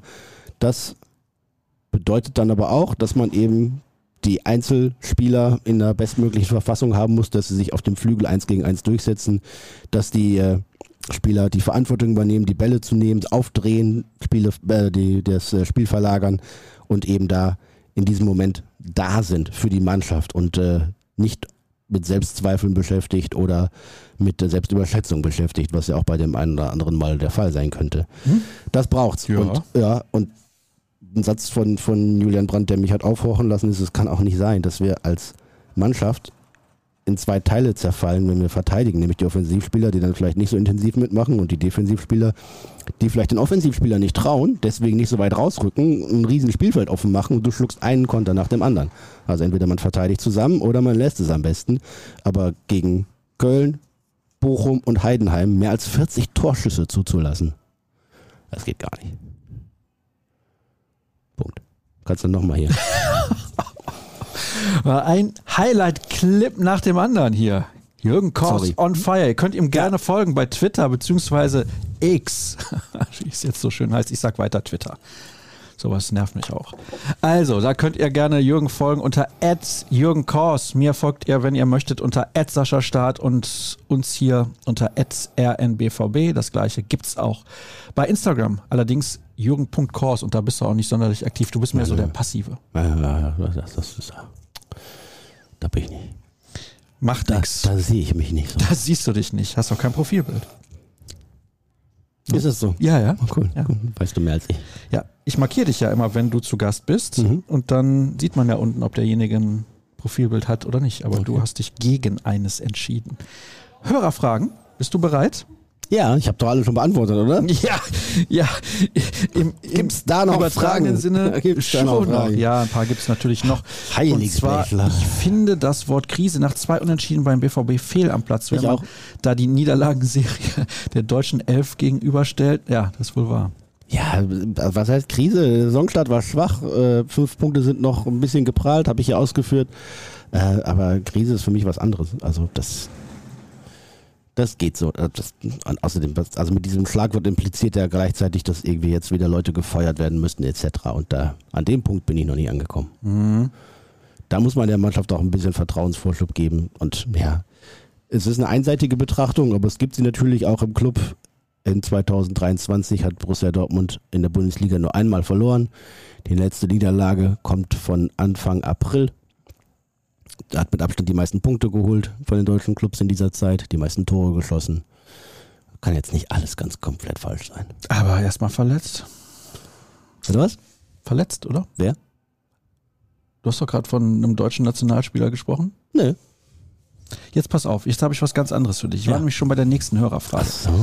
Azar wurde noch verkauft für kolportierte 4 Millionen Ablöse und 5,5 Millionen Euro Gehaltseinsparung. Nettes Sümmchen. Allerdings ist ein weiterer Außenverteidiger-Backup jetzt vom Hof. Hat der BVB vor, mit dem Geld im Winter endlich in der Abwehr nachzulegen. Das ist sowieso ein sehr unglückliches Timing. Weil Terzic wollte anscheinend Azar jetzt als Backup für die Außenverteidigerposition gerne behalten. Jetzt wird es natürlich ein bisschen dünn. Das muss man schon so sagen. Auch sehr dünn. Das ist nicht so ideal geplant, würde ich vermuten und behaupten auch. Warum verkauft man denn Hazard dann unbedingt? Ja, weil er keine Rolle spielt.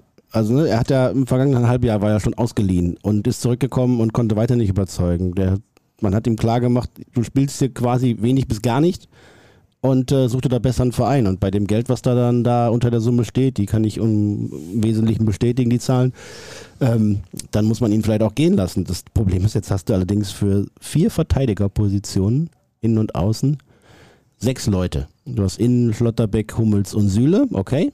Und du hast außen Riasson, Benzebaini und Wolf. Marius Wolf nicht wirklich gut in Form. Ja. Julian Riasson angeschlagen, hat auch für Norwegen nicht gespielt. Also äh, muss man erstmal sehen, wie gut der drauf ist. Benzebaini im Winter fünf Wochen beim Afrika Cup. Ja, genau. Und dann hast du drei Innenverteidiger, äh, von denen äh, einer auch mit nichts zu tun hat und der andere Mitte 30 ist. Also das ist nicht gut. Und jetzt hast du noch natürlich im Zweifel Thomas Meunier im Hinterkopf und im Hintergrund. Den hat der BVB für die Champions League erstmal gar nicht gemeldet. Ähm, das heißt, äh, ich weiß gar nicht, wer jetzt dann der, der Backup, der vierte Außenverteidiger ist. Im Zweifel spielt halt Niklas Süle wieder rechts hinten. Ähm, ja, Und Emre Can als Innenverteidiger nochmal? Ich weiß es nicht. Also es ist sehr dünn in der Defensive und da ist der Kader auf jeden Fall nicht ausgewogen und nicht ausbalanciert. Und dafür verantwortlich ist? Die sportliche Leitung mit Trainer und Sportdirektor. Matteo Morey hat sich am vergangenen Woche im Training nochmal verletzt, fällt nochmal drei, vier Wochen aus mit Knieproblemen. Also auf den kann man auch leider nicht bauen, so bitter das für ihn persönlich ist. Ähm, und ja, dann wird es schon richtig dünne mit Alternativen für die Abwehr. Dazu passt eine Hörerfrage von Wolfgang. Sven Mislintat hat sich nach eigener Aussage damit beschäftigt, wieder für den BVB tätig zu sein. Woran hat es denn genau gehapert? An Kehl, Watzke oder Sammer? Kehl könnte nach dieser Transferperiode einen kompetenten Mitstreiter gut gebrauchen. Ja, es gab damals. Ist das so? Siehst du das auch so? Es gab damals die Überlegung, ob er. Ähm, da weicht er aus. Zum BVB. Nee, ich lass mich eins nach dem anderen. Ähm, ob er zum BVB zurückkehrt, da gab es auch mal Gespräche mit Watzke, weil ne, Misslint hat als, ich glaube, gebürtig kommt aus Kam, glaube ich, also ob er ist Ur-Dortmunder und hat hier lange Jahre toll gearbeitet, bevor er dann mal gehen musste. Ähm, und hat sicherlich viel Erfahrung dazu gesammelt als Führungsperson bei Arsenal, beim VfB Stuttgart, jetzt Ajax Amsterdam. Ähm, zwischenzeitlich hat der BVB, als es vielleicht noch ein bisschen offener war, ob Sebastian Kehl, damals ja Leiter der Lizenzspielerabteilung, dann auch den Job als Sportdirektor, als Nachfolger von Michael Zock bekommt. Ähm, es ist ja legitim, sich als äh, Unternehmensleitung auch mal im Zweifel mit Alternativen zu beschäftigen, um einfach den, den Horizont zu haben und nicht zu, zu äh, kleinteilig zu denken und zu eng. Ähm, damals hat es nicht gepasst, weil natürlich auch Sven Mislintat inzwischen nicht mehr irgendwie Chefscout ist, sondern Geschäftsführer Sport oder Direktor Sport oder Sportvorstand. Und äh, das ja auch jetzt als Direktor Sport der Job ist, den Kehl hat. Und ich glaube zwei nebeneinander die beide bestimmen wollen, das hätte nicht gut funktioniert, beziehungsweise es hätte sehr viel Moderation bedurft und das wollte der BVB damals nicht. Das ist, äh, glaube ich, der Grund. Ähm, Markus Pilawa war ja als Chefscout äh, bis zum letzten Sommer noch da, ist dann zu den Bayern gegangen, weil er äh, schon angedeutet hatte, dass er das irgendwann würde tun wollen und bevor dann Geschäftsgeheimnisse äh, aus Versehen oder wie auch immer woanders landen, hat sich der BVB von ihm getrennt soweit ich höre aus dem Club, hat die Scouting-Abteilung tolle, tolle, kreative, richtig gute Vorschläge gemacht für Spieler, die man die, zu diesem Sommer hätte verpflichten können. Ähm, Im Endeffekt sind es dann vier Jungs geworden, die äh, auch du und ich aus der Samstagskonferenz in der Bundesliga hätten rauspicken können. Moment, äh, das würde ja quasi unterstellen, wir hätten nur ein gewisses Maß an Kompetenz. Nein, wie gesagt, die Vorschläge waren offensichtlich da. Also auch wir beide. Namen. Also wir beide. Ja, gut, klar, sicher. Natürlich. Ja, weiß ich nicht. Natürlich. Da machst du uns jetzt aber schlechter, als wir sind. hier, hier trendet übrigens bei Twitter ja. Drecksstaat. Das finde ich nicht in Ordnung, dass ihr jetzt da draußen einen eigenen Hashtag habt, um mich zu beleidigen. Finde ich nicht in Ordnung. Ja, ja doch. Nicht in Ordnung. Muss man sagen. Weniger Staat ist mehr. Gibt es Neuigkeiten aus dem Lazarett des BVB nach den Länderspielen? Kommen Spieler wie Füllkrug verletzt zurück? Ja, er ist schon verletzt weggefahren, er ist schon verletzt angekommen. Das ist ja die Geschichte hinter der Geschichte. Kann man den da nicht einfach, verdammte Scheiße nochmal, muss der denn dann zur Nationalmannschaft fahren? Ja, die brauchten den, weil sie irgendwie ein positives Gesicht brauchten. Einen, ja, der nicht verbraucht ist und den nicht alle doof finden. Ehrlich, also ja, da kann ich mich schon, ich, ich, ich weiß. Behandeln lassen da. Ja, aber da kann er sich auch in Dortmund behandeln lassen. Ja, hat er dann ja auch danach gemacht. Also er soll am Donnerstag wieder ins Mannschaftstraining einsteigen und äh, toi toi toi, tut da nichts mehr weh. Dann macht er Freitag das Abschlusstraining und sitzt am Samstag in Freiburg auf der Bank und kann dann eingewechselt werden und hoffentlich bald sein erstes Tor für den BVB schießen. Ähm, Benzibaini hat gespielt, Sabitzer hat gespielt, Malen hat gespielt, ähm, beide aber also alle nicht allzu viel. Bino Gittens hat gespielt für Englands U21, der ist schon am längsten mit zurück. Duranville hat wieder trainiert. Der Rainer hat sein Comeback gegeben quasi in einem Testspiel mit der U23 gegen Schalkes U23. Ähm, Duranville ist im Training, habe ich gesagt. Ähm, Süle ist Papa geworden, hat zweimal gespielt für die Nationalmannschaft, Chan auch. Metscher hat gar nicht gespielt, Brand nur eine halbe Stunde. Ähm, also ein sehr großes Potpourri an unterschiedlichen Belastungen, aus denen die Spielern kommen. Julian Riasson hat für Norwegen gar nicht gespielt. Und äh, da äh, bin auch ein bisschen skeptisch, wie gut und wie fit der tatsächlich ist. Da geht es, glaube ich, im Wesentlichen auch immer noch um die Verletzung aus den Anfangsminuten gegen, gegen Köln, war es im ersten Spiel, als er da einen Schlag abbekommen hat. Und äh, hatte dann für den BVB nicht mehr wirklich gespielt. Und jetzt für Norwegen ist er auch nicht eingesetzt worden. Ich hoffe, dass er nicht ausfällt. Mein Eindruck ist, dass der BVB ein Fable für verletzungsanfällige Spieler hat. Bei Füllkrug geht der Mist auch schon wieder los. Wie seht ihr das? Boah, ja, ja. Nee, sehe ich nicht so. Ist mir zu einfach. Also, du kannst ja auch sagen, boah, äh, cool, dass der BVB es hinbekommt, dass zwei Spieler Mitte 30 quasi das ganze Jahr zur Verfügung stehen. Gut, der eine spielt trotzdem nicht, aber Äh, boah, ich mache 09 Kreuze, wenn Nagelsmann beim DFB unterschrieben hat. Dieser Mann strahlt so viel BVB aus, wie ein Weißwurstfrühstück mit Markus Söder.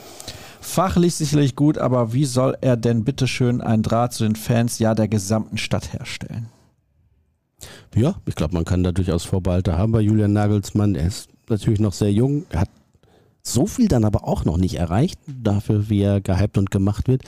Ähm, und ja, es war ja durchaus auch schwierig zum Ende in München, ne? Das muss man ja auch sehen. Deswegen, wenn er, ich sehe ihn gerade nicht beim BVB. Ich glaube, die, die Dortmunder Bosse haben es auch mal gesagt, dass sie ihn vor ein paar Jahren gerne geholt hätten. Dann passte es aber zeitlich nie, weil dann er gerade noch in Hoffenheim war oder schon in Leipzig war oder Lucien Favre gerade eine super Saison gespielt hat und bis zum letzten Spieltag hätte Meister werden können und man ihn nicht vor die Tür setzen konnte, um dann Nagelsmann zu holen. Äh, ja, es hat halt vom Timing her nie gestimmt und jetzt hat der BVB Edin Terzic und der Clubchef sagt, mit Edin gehen wir in die nächsten Jahre. Und damit meint er nicht die Jahreszeiten, sondern tatsächlich ganze Kalenderjahre, viele Saisons. Ist die Mannschaft lernresistent, wird gefragt. Ja. ja, ein Stück weit schon, muss man ja so sagen. Ich fand, dass sie das etwas besser hinbekommen haben in der vergangenen Spielzeit. Da gab es weniger Enttäuschungen, Punktverluste gegen kleinere Mannschaften, bis sich dann irgendwie Mitte der Rückrunde diese Auswärtsunentschieden da so ein bisschen wieder eingeschlichen haben. Insgesamt hatten sie es eigentlich besser im Griff. Aber wenn du jetzt diesen drei Spiele zum Saisonstart siehst, dann muss man schon sagen, okay, aber vielleicht haben sie es dann doch auch wieder vergessen, dass sie es eigentlich besser machen konnten und wollten. Kann man ja mal vergessen, oder? Du vergisst ja auch manchmal was. Hm? Achso, ach, Jürgen. Wir sind hier im BVB-Podcast der Ruhrnachrichten. Nochmal kurzer Hinweis, wenn ihr abonnieren möchtet, dann könnt ihr das gerne tun auf ruhrnachrichten.de slash BVB-Podcast minus Angebot. Schaut euch gerne dort um, dann bekommt ihr RN Plus rund um Borussia Dortmund für nur drei Euro für drei Monate. Das ist gut. Und viele exklusive Einblicke. Folgt uns natürlich auch gerne auf den sozialen Kanälen Facebook, Twitter und Instagram. Das finde ich ganz witzig. Nachdem der DFB Hansi Flick entlassen hat, könnte der BVB ihn ja verpflichten. Die ganzen ungeduldigen, nervigen Fans, die nach drei Spieltagen Edin Terzic Kopf fordern und besser zum FC abgehoben anwandern sollten, würden sich bestimmt freuen, drei Spieltage später wieder Trainer rausrufe rufen zu können. Was meint ihr? Ja, also ich bin tatsächlich, äh, inhaltliche Kritik sachliche Kritik ist völlig berechtigt. Der BVB hat viel Grütze gespielt. Ähm, dass aber irgendwie Edin Terzic, der vor ein paar Monaten noch heilig gesprochen werden sollte, jetzt plötzlich der Buhmann sein soll, das geht mir zu schnell. Ich bin zwar Journalist und Medienmitarbeiter und uns wird ja auch immer vorgeworfen, dass wir nur schwarz oder weiß kennen würden, aber äh, langsam. Wann sind wir eigentlich zum neuen HSV oder Schalke 04 der ersten Liga geworden? Nur Chaos. Hm. Hm. Wann? Also in diesem Sommer, würde ich sagen. Da ist schon viel unglücklich gelaufen. Das ist wirklich so, ja. Meisterschaft verbockt, Matcher, Verletzte. Gerade oh. mit der USA-Reise, schlechte Saisonstart. Also ja, es hat jetzt schon, schon eine ganze Reihe von schlechten ja. äh, Geschichten gegeben. Das ist so. Gibt es Spieler, bei denen der BVB noch Weiterverkaufsbeteiligungen besitzt? Zum Beispiel bei Sancho in die Wüste? Das wäre natürlich formidabel, wenn die einfach mal für Sancho 80 Millionen auf den Tisch legen und der BVB bekommt dann noch 15. Nee, nicht, dass ich wüsste. Ne, also, ich will es nicht ausschließen, aber ich weiß davon nichts.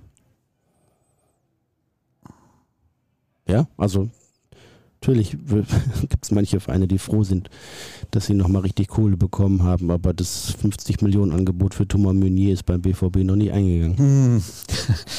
Mokoko mit herausragender Leistung bei der U21. Warum ist es so schwer, eine Rolle für ihn zu finden? Andere fragen, Warum sollte man ihn nicht ausleihen? Ich würde ihn auf gar keinen Fall ausleihen und ich würde, das habe ich ja auch schon mehrfach gesagt, ihn vielleicht auch mal auf Außen einsetzen. Er hat eine gewisse Form von Geschwindigkeit, er geht auch gerne mal ins Dribbling. Warum sollte man das nicht mal ausprobieren? Hat zwei tolle Tore geschossen gestern. Ähm, also von daher. Ja, also die Option gab es ja, dass er ne, sich nochmal umorientiert, was anderes macht. Wollte er nicht oder es passte nicht oder der Club wollte es nicht. Ähm, Bremen konnte er sich wohl weniger vorstellen. Bei Leipzig hat der Club gesagt, nee, machen wir nicht, äh, gehst nicht zur Konkurrenz. Ja, und jetzt steht man da mit äh, drei Mittelstürmern, von denen sich zwei sehr ähnlich sind, Füllkrug und Haller und Mukoko, der ja, wahrscheinlich der schwächste von ihnen aktuell ist vom Leistungsvermögen, der allerdings zumindest ein bisschen anderes Profil hat. Und äh, ja, jetzt muss Terzic überlegen, was er macht. Bleibt er immer bei einer Spitze und wechselt dann nur Füllkrug und Haller äh, ab und aus oder macht er auch mal was mit zwei Spitzen, um mal zu überraschen und stellt irgendwie Mukoko zu einem der beiden dazu? Ähm, das ist ja auch eine Überlegung wert. Ähm, soll mir keiner sagen, dass es nicht Möglichkeiten gab, taktisch auch unterschiedlich zu agieren. Moin Sesch, haben unsere Spieler, insbesondere Grotti Schlotti, dem haben sie den Job gekostet? Gut, sagen wir so, die jüngere Vergangenheit von Nico Schlotterbeck und der Nationalmannschaft war dann doch von manchen äh, Missgeschicken und Unglücken gezeichnet. Das nichts ge ja. gegen den Jungen, aber keine Ahnung. Es gab ja bei, bei Testegen auch mal die Phase, ne? Hat riesig gehalten in Barcelona und wenn er bei der Nationalmannschaft im Tor stand, hat dann einen Bock gefangen oder vier Stück kassiert, wo er auch nicht immer was für konnte. Bei Schlotti und der Nationalmannschaft läuft es gerade irgendwie ähnlich, ne? Wenn man sich jetzt das Spiel gegen Japan anguckt und davor der spielt aber nicht für den Verein überragend. Da, ne, davor in Bremen gegen ähm, in Bremen gegen die Ukraine, wo er wirklich nicht gut aussah und bei der WM und davor mal Elfmeter verschuldet, Elfmeter verschuldet. Also irgendwie ist er bei der Nationalmannschaft nicht so wirklich on fire. Überragend gestern das Foul von Leroy Sané im eigenen Strafraum. Ich fand noch überragend das von Antonio Rüdiger. ja, wirklich großartig. Also, also, die Frage war eigentlich nur, kriegt er auch noch Gelb oder ist nur Strafstoß? Und da sagt der gute Herr Taylor aus England, weitermachen, weitermachen. Ja gut, englische Härte. Habt ja. ihr euch über den Auftritt der Nationalelf gestern gefreut? Ja, wie gesagt, ich war im Stadion. Mich gefreut, dass ich mich zum ersten Mal seit vielen Jahren bei der Nationalmannschaft nicht ärgern musste. Also ich kann mich an ein gutes ähnliches Spiel erinnern. Gegen Italien war das 5-2 im Juni 22, ein Abend in Gladbach. Das war allerdings Italiens B11, die dann wirklich auch nicht äh, so wirklich äh, wettbewerbsfähig war. Auch die A11 ist aktuell nicht wettbewerbsfähig. Ja gut, da war auch die B11 nicht wettbewerbsfähig. Ähm, aber ne, ich muss mir das ja auch immer wieder angucken oder darf mir das immer wieder angucken und äh, es ist äh, nicht so oft erfreulich gewesen in der jüngeren Vergangenheit mit der Nationalmannschaft. Kennt ihr Antonio Nusa, Granate? Gerne den Namen an Kehl und Edin weiterleiten. Habe ja. ich noch nie gehört. Du? Verteckt doch einfach hier mit ihm und dann kann er das doch lesen. Hm. Bester Podcast. Schwarz-gelbe Grüße aus Weißach. Weißt du, wo Weißach ist? Äh, ist das das Weißach an der Rotach? Eigentlich bin ich topografisch ganz gut bewandert, aber ja. weder noch. Hilf uns. Weißach an der Rotach, dann ist es doch hier am Tegernsee. Hm. Aber ob da bei Dortmund-Fans? Natürlich, Dortmund-Fans sind überall. Die werden, bin, die werden doch ausgemeindet. Jetzt nicht am vergangenen Samstag, sondern in der Woche davor mit dem Zug samstags, Heimspiel war ja freitags gegen Heidenheim, samstags nach München gefahren. Da waren zwei Ulmer BVB-Fans ja. auch, mit denen ich mich kurz ja. unterhalten habe. Ja, gut. Mhm. Guck. Hier fragt jemand, wann tritt Watzke zurück und der fragt auch, wann wird Terzic entlassen. Ja, das, äh, das muss man wahrscheinlich in eine zeitliche Abfolge setzen. Macht Leverkusen die Transfers, die der BVB hätte machen sollen? Sie haben gute Transfers gemacht, aber irgendwie, keine Ahnung, Fünfjahresvertrag für einen über 30-jährigen Schacker hätte, auch dafür hätte Sebastian Kehl wahrscheinlich Sänge bekommen von den Fans. Wie kann man sowas nur machen? Genauso wie er wahrscheinlich äh, durchs Dorf getrieben worden wäre, wenn er so einen wie Xavi Simons da verpflichtet, für den man nur ein Jahr Laie ohne jegliche Kaufoption oder, oder Verlängerungsmöglichkeit äh, da irgendwie was abschließt. Ähm, wenn es nicht gut läuft, dann hat man auch alles falsch gemacht. Und äh, ich glaube, das müssen wir ein bisschen differenzierter betrachten. Kagawa, Mikitarian, Sancho, ist Manchester United verflucht oder warum floppt jeder BVB-Transfer? Ja, gute Frage. Ich glaube, das Problem liegt eher bei United als bei den Spielern. Das denke ich auch. Warum gibt es bei euch plötzlich Werbung auf Spotify Premium? Weiß ich nicht. Das kann ich auch nicht beantworten. Ich Premium? höre den Podcast ja, wenn ich ihn produziere. Ich frage nach. Wir fragen nach und wir klären das. The Head of Audio müsste das ja wissen. Es gibt einen Hörtipp für einen anderen Podcast, nennen wir gerne Copper TS von und mit Tommy Schmidt. Lieben Gruß aus Dresden. Da wird auch mal gefragt, ob der mal bei uns zu Gast sein könnte. Ich glaube, den können wir nicht bezahlen. Tommy Schmidt, ja, ich glaube, die Zeit, wo wir das hätten können, ist vorbei. Vielen Dank für euren tollen Podcast. Macht weiter so. Grüße aus dem schönen Saarland. Dahin grüßen wir Jawohl. zurück, auch wenn ich noch nie im Saarland war. Warst du schon mal im Saarland? Ja, durchgefahren bin ich da bestimmt schon mal. Ich war jetzt in der Eifel, das ist ja noch nicht ganz Saarland. Ich glaube, wenn ich das jetzt, wenn ich das jetzt gleichsetze, dann kriege ich auf, aber richtig jetzt pass auf, jetzt sagt der ein oder andere, es ist eine Frühform von Saarland. Wir sagen jetzt nicht warum. Hier wird gefragt, wie viele Fischstäbchen, ich bin morgen bei meinen Eltern. Mindestens sechs, würde ich mal behaupten. Was? Magst du Fischstäbchen? Boah, weniger gerne. Doch. Solltest du nicht essen, das ist kein hochwertiges Essen. Mit einem leckeren Kartoffelpüree? Ja. Ja, Dortmund gibt ja gerne viel Berater, viel Geld für Berater aus. Lothar Matthäus wäre doch eine Investition wert, oder? als Berater, oh, ich finde die Zeiten, wo Lothar Matthäus äh, schwer, Geld wäre, sind lang vorbei, oder was? nee, wo, er, wo, er, wo er hanebüchene Dinge erzählt hat in erster Linie, die sind länger vorbei. Also inzwischen kann ich ihm in vielen, vielen Argumenten durchaus folgen. Und äh, ja, aber ich glaube, er hat gerade mit seinem Job als so TV-Experte oder Experte im TV, er ist ja kein TV-Experte, sondern Experte im TV. So. Oh, oh, stark. Ja, TV-Experten habe ich bei äh, Saturn Mediamarkt und äh, Ja, ja, ja. Expert und äh, Ja, ja, ja. Konrad und so weiter. Das Mhm. sind TV-Experten. Wobei man, naja, ja, komm, lass es. Der war, der war richtig gut. Nein, es ist auch inhaltlich korrekt, was du sagst. Ja, ist voll, Lothar ja. Matthäus ist ein Experte im TV Er zum ist- Thema Fußball. Er ist Fußballexperte, aber nicht TV-Experte. ja, ja. Also Nein, vielleicht, vielleicht hat er auch, ja, vielleicht, ja, na, ja bei, vielleicht arbeiten bei Sky auch Sky-Experten, ja. Das kann sein. Genau. Ja. Ja, immer ohne Bindestrich. Ganz wichtig. Sky, Leerzeichen, Experte. So, Was kannst du eigentlich? Wofür bist du denn Experte? Handball. Tatsächlich? Ja, ich- ja, ich denke schon. Ja? Hm, Ja, da kenne ich mich ein bisschen aus.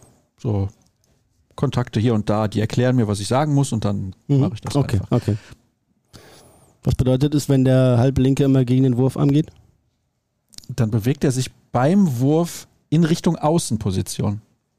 Und zur Hand, dann geht er nach innen. Gut. Stimmt, ne? Mhm. Ja. Nachgeplänkel. Wir kommen nämlich zum absoluten Schlussspurt. Wann gibt es eigentlich endlich RNBVB Merchandise? Ich schlage vor, ein schwarzes Shirt, gelbe Schrift vorne 443 und hinten zwölfter Mann mit dem Foto aus dem Podcast. Mhm. 100 Stück kriegt er doch bestimmt bestellt. Ja, war doch was für die äh, 400. Folge, aber das kriegen wir, glaube ich, nicht so schnell organisiert. Frage an Sascha fürs Vorgeplänkel. Trotz BVB-Krise bist du seit Saisonbeginn außergewöhnlich gut gelaunt, finde ich. Dein dezentes Dauergrinsen im Podcast lässt nur einen Verdacht zu frisch verliebt. Hab für sowas einen sechsten Sinn. Fantastisch, wirklich. Grüße aus KS. Wo ist denn KS? Kassel? Könnte sein. Da bin ich am Freitag in Kassel. Gucken. Dann Kassel, dann guckst du ja äh, hier äh, die äh, äh, MT Melsungen. MT Melsung, Bundesliga-Tabellenführer, die kommentiere ich sogar tatsächlich. Guck mal. Gegen Stuttgart. Nee, ich bin einfach gut drauf. Ja, natürlich. Warum auch nicht? Ja, ich habe letztens auch gehört, du wärst der lustigste aus dieser Kombo hier. Wo hast du das denn gehört? Ja, weiß nicht, hat mir ein Bekannter gesagt. Ja? Ja. Okay. Vielen Dank. Ist die Überweisung anscheinend angekommen. ja Freut mich. Es muss so gewesen sein. Wir haben ja auch nichts zu lachen, wir müssen ja mit ihm arbeiten. Ja. Bundesliga-Jubiläum, 60 Jahre alt. Ja. Jetzt pass auf, ratzfatz. Ja. Beste Saison für dich aller Zeiten. Äh, beste Saison. Ich nehme 91, 92, auch wenn der BVB da knapp nicht Meister geworden ist. Ja, war, Aber die Saison fand ich einfach überragend. Mit den Mannschaften, die damals aus der DDR dazugekommen sind und ein paar Kultteams, die in der Bundesliga gespielt haben, wie Wattenscheid und KfC Uerdingen und all so ein Kram. Hm, ja. Das fand ich gut. Einverstanden. Okay. Beste 2001? BV können wir auch machen. 2001? Hm. Ja, aber für mich nicht. Nein. Ist ein schönes, lustiges Ende gewesen, aber für mich nicht. Beste BVB-Saison. Ähm, ja, 11, 12. Ja, wahrscheinlich ja. Obwohl 97 Champions League natürlich auch noch, aber es geht ja um Bundesliga, von Mhm. daher. Welche Saison ist am meisten in Erinnerung? Das ist für mich auch 91, 92. Hat sich bei mir komplett eingebrannt. Damals hat der BVB, ich glaube, 17 Spiele am Stück nicht verloren und dann in Nürnberg nach einer Schwalbe von Christian Wück. Dieser Lümmel. Ja. Und du, welche Saison ist bei dir am meisten in Erinnerung? Boah, kann ich nicht sagen. Weißt du denn, was dir am ehesten in den Sinn kommt, wenn du an die Bundesliga denkst? Schale? Bei mir Stadien mit Laufbahn. Ja. Da gab es früher etliche, wirklich. Also Wahnsinn. Also ja, ich denke so Meisterschaft, Schale. Volksparkstadion, Waldstadion, Ähm, Ja, boah. Neckarstadion, Boah, Volkspark, boah, das, das Stadion Müngersdorf, Rheinstadion. Da bin ich mal krank geworden, glaube ich, im Volksparkstadion, weil ich da irgendwie als, als Gästefan da irgendwo, also ne, damals ja auch schon in, in Stellingen, aber das war dann gefühlt kurz vor Elmshorn. Ähm, dann aufs, bei Pinneberg aufs, ja genau, aufs Feld gucken So. musste und dann regnete es natürlich noch und der Bus fuhr erst abends um 10 oder 11 zurück. Uiuiui, das war sehr kalt. Wie schätzt ihr den Start der Handball-Bundesliga ein? Fast alle Top-Teams schon mit Punktverlusten. Das interessiert niemanden. Das ist nicht wahr. Flensburg fast verloren in Lemgo. Siehst du?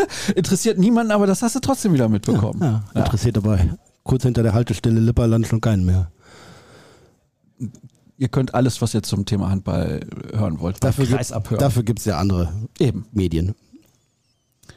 John hat viele Fragen zum Bundesliga-Jubiläum. Die können wir jetzt nicht alle durchgehen. Aber es gibt hier noch was. Achso, pass auf, das finde ich auch ganz interessant. Geht euch das Stammtischgesabbel von Mario Basler auch auf den Sack? Ja, Okay, dann pass auf, ganz kurz noch. Dopaphon, nee, Dopaphon sag ich schon. Doppelpass oder Sportstudio? Boah, ich gucke beides relativ selten. Wohler fühle ich mich im Sportstudio. Absolut, auf jeden Fall, aber ganz klar. Abo, Ruhrnachrichten oder Netflix? Das ist eine Fangfrage, denke ich. Natürlich Netflix. Bei Ruhrnachrichten gibt es keine Serien und Filme. Völler oder Flick? Ja, Völler. Ja. Du, der Regisseur, ne? Das mit dem? Ja, der hebt die Hände. Der muss aber gleich den Ausknopf drücken. Ja. Jürgen, was in gibt es für dich heute noch zu tun? Ähm, vieles. Ich muss noch zwei, drei Sachen schreiben. Ich muss noch ein Schön. großes äh, Interview vorbereiten, das ich äh, morgen im Süden des Landes führen kann. Ähm, Aha, darfst du eine Andeutung machen, mit wem du das Interview führen wirst? Das ist natürlich jetzt, da möchte ich eigentlich gerne wissen, mit wem. Möchtest du das gerne wissen? Darfst du das verraten? Darf ich verraten. Ja, wer ist es denn? Ja, ist ein, ein Metzgersohn aus Ulm, der an der Säbener Straße arbeitet. Ein Metzgersohn aus Ulm. Hm, nicht schlecht. Dann lassen wir die Leute jetzt mal im Ungewissen. Ich glaube, so ungewiss ist das nicht, oder? Ich, ich weiß nämlich, wer es ist. Also, ich Ja, kann es mir jetzt ja. natürlich denken. Wird äh, noch ein bisschen dauern, kommt aber äh, in, kur- in wenigen Monaten groß raus. In Ulm Ist ein übrigens- längerfristiges Projekt. Ja, in Ulm übrigens auch, wer das nicht weiß, ist zum Beispiel Uli Hoeneß geboren und aufgewachsen. Das stimmt. Aber das wissen nur die wenigsten. Wo Ich weiß arbeitet- ob wo arbeitet er eigentlich? Der, wo der jetzt arbeitet? Ja, ist der nicht arbeitslos quasi? Der ist doch Rentner. Ja, ist doch, ist doch re-rentnert. Er ist doch, Ja. er ist doch reüssiert. Er geht retour. Geht Retour, ja. Äh, Arrivederci, sage ich nur Ja. an der Stelle. At RNBVB bei Twitter und Instagram. At Jürgen Kors bei Twitter. Sascha Staat findet ihr unter Twitter und Instagram. Und danke für ein lustiges Gespräch heute, aber auch für ein Ja. sehr, würde ich sagen, tiefgründiges, was die Nummer beim DFB angeht. Ja, Und, und wir waren meinungsstark, oder? ja, das denke ich auch. Wir Ja, waren sehr meinungsstark. Und nächste Woche sind wir meinungsstärker nach den beiden Niederlagen in Freiburg und Paris.